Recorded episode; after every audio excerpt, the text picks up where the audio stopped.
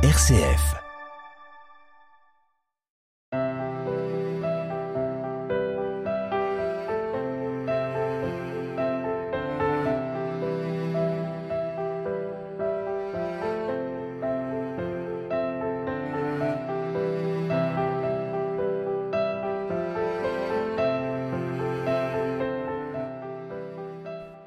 Jésus venait d'être baptisé. Aussitôt, l'Esprit pousse Jésus au désert et dans le désert, il resta quarante jours tenté par Satan. Il vivait parmi les bêtes sauvages et les anges le servaient. Après l'arrestation de Jean, Jésus partit pour la Galilée proclamer l'évangile de Dieu. Il disait Les temps sont accomplis, le règne de Dieu est tout proche. Convertissez-vous et croyez à l'Évangile.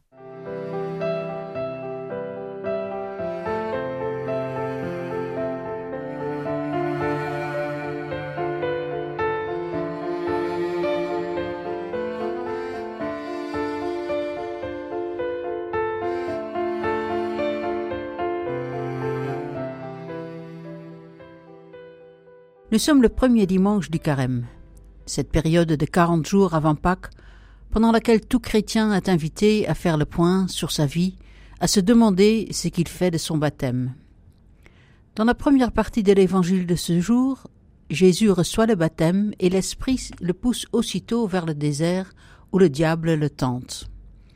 Le désert est à la fois un lieu de privation et de tentation. Il symbolise un retrait du monde, une distance par rapport à toutes les facilités que celui-ci nous offre. Et en nous dépouillant de nos sécurités matérielles, nous redécouvrons l'essentiel, les relations qui comptent vraiment dans nos vies.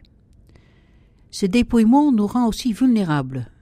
Nous voyons mieux où se situent nos faiblesses et nos tentations.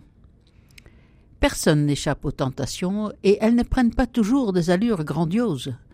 Elles peuvent très bien s'insinuer dans nos habitudes quotidiennes, venir renforcer des petits égoïsmes dont nous ne nous apercevons même plus. C'est pour cela qu'il est important de saisir ce temps du carême pour rompre avec un quotidien routinier afin de porter un regard neuf sur notre vie et nos relations et accepter de les remettre sous le regard de Dieu. Bien sûr, il n'est pas toujours facile de se mettre en retrait du monde lorsqu'on travaille et on a des enfants. La vie continue. Chacun doit alors choisir une forme de sobriété, en renonçant à telle ou telle activité ou consommation d'aliments, de réseaux sociaux ou que sais-je, qui finit par occuper trop de place dans sa vie. Il s'agit de se décaler, de dégager du temps et de l'espace dans nos vies. Temps et espace pour Dieu, temps et espace pour les autres, car les deux sont liés. C'est souvent difficile à faire comprendre à nos contemporains, mais les textes de cette semaine vont nous le rappeler jour après jour. La qualité de notre relation à Dieu se reflète dans la qualité de nos relations aux autres et vice-versa. C'est ce que le psaume 119 exprime à sa façon. Je cours sur le chemin de tes commandements, car tu élargis mon cœur.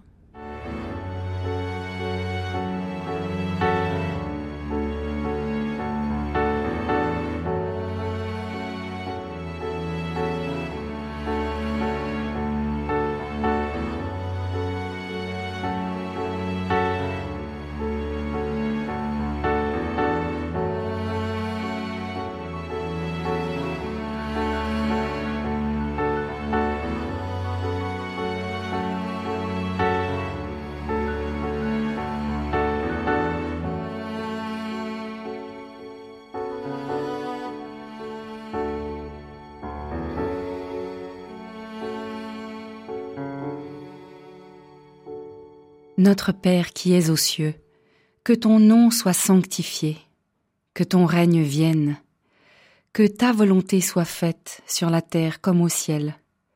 Donne-nous aujourd'hui notre pain de ce jour. Pardonne-nous nos offenses comme nous pardonnons aussi à ceux qui nous ont offensés. Et ne nous laisse pas entrer en tentation, mais délivre-nous du mal. Car c'est à toi qu'appartiennent le règne, la puissance et la gloire pour les siècles des siècles. Amen.